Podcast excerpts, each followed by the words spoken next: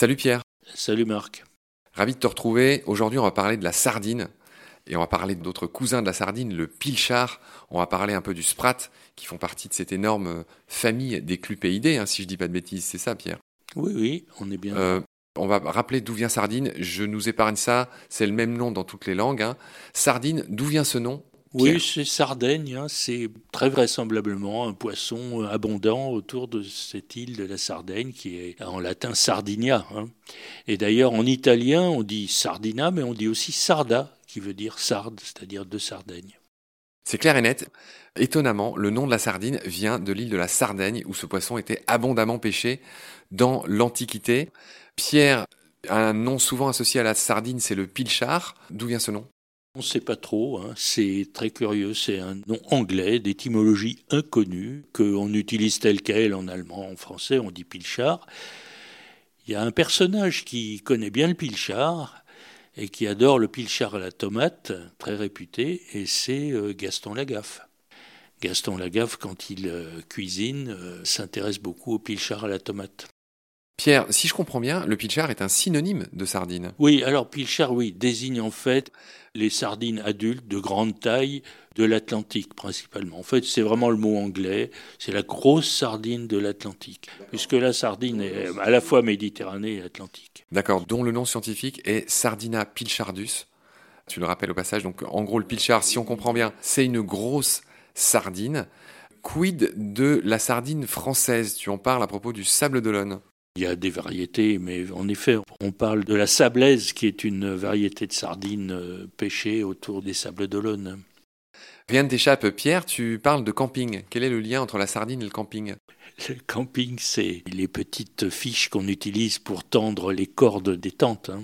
Ouais. Enfin, du temps où on avait beaucoup de tentes dans les campings. Maintenant, les campings, c'est surtout des bungalows, mais bon. Je ne sais pas si on connaît encore beaucoup la sardine du camping. Il y a aussi la sardine de l'officier ou du sous-officier. euh, Ce sont ces galons sur ses épaules. Pierre, il y a une sardine ultra célèbre, c'est la célèbre sardine qui bouche le port de Marseille. Fais-nous toute la lumière sur ce conte célèbre. En fait, c'est un certain monsieur de Sartine qui euh, avait un trois-mâts de son nom. Euh, le trois-mâts s'appelait donc la Sartine. C'était d'ailleurs un ministre de la Marine sous Louis XVI. Et voilà que ce bateau a été canonné au large du Portugal, qu'il a réussi à gagner Marseille péniblement et s'est échoué évidemment à l'entrée du Vieux-Port.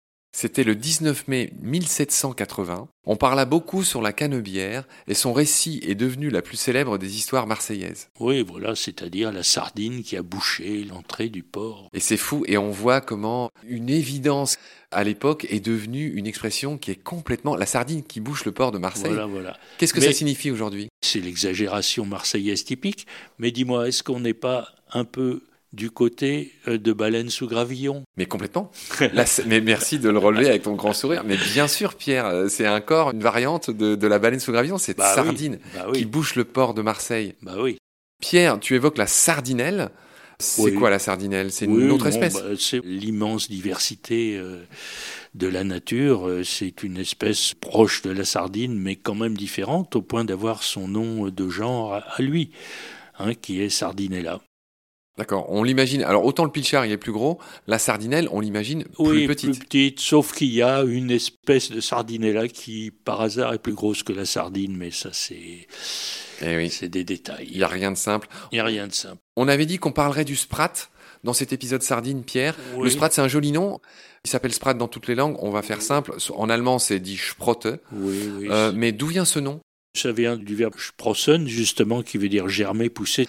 Le sprat est tout petit, comme si c'était un germe de sardine. Encore une fois, dans les poissonneries, on voit le sprat. C'est plutôt pour faire de la friture, si on veut. Tu rappelles qu'en français, on l'a signalé dans un épisode précédent, le nom français du Oui, sprat alors, est le haranguais. C'est synonyme, on peut dire haranguais. Je pense que dans une poissonnerie, si on demande du haranguais, on va étonner.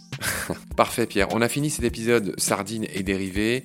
Je te retrouve avec plaisir bientôt pour la suite. D'ici là, prends soin de toi. Salut. Salut Marc.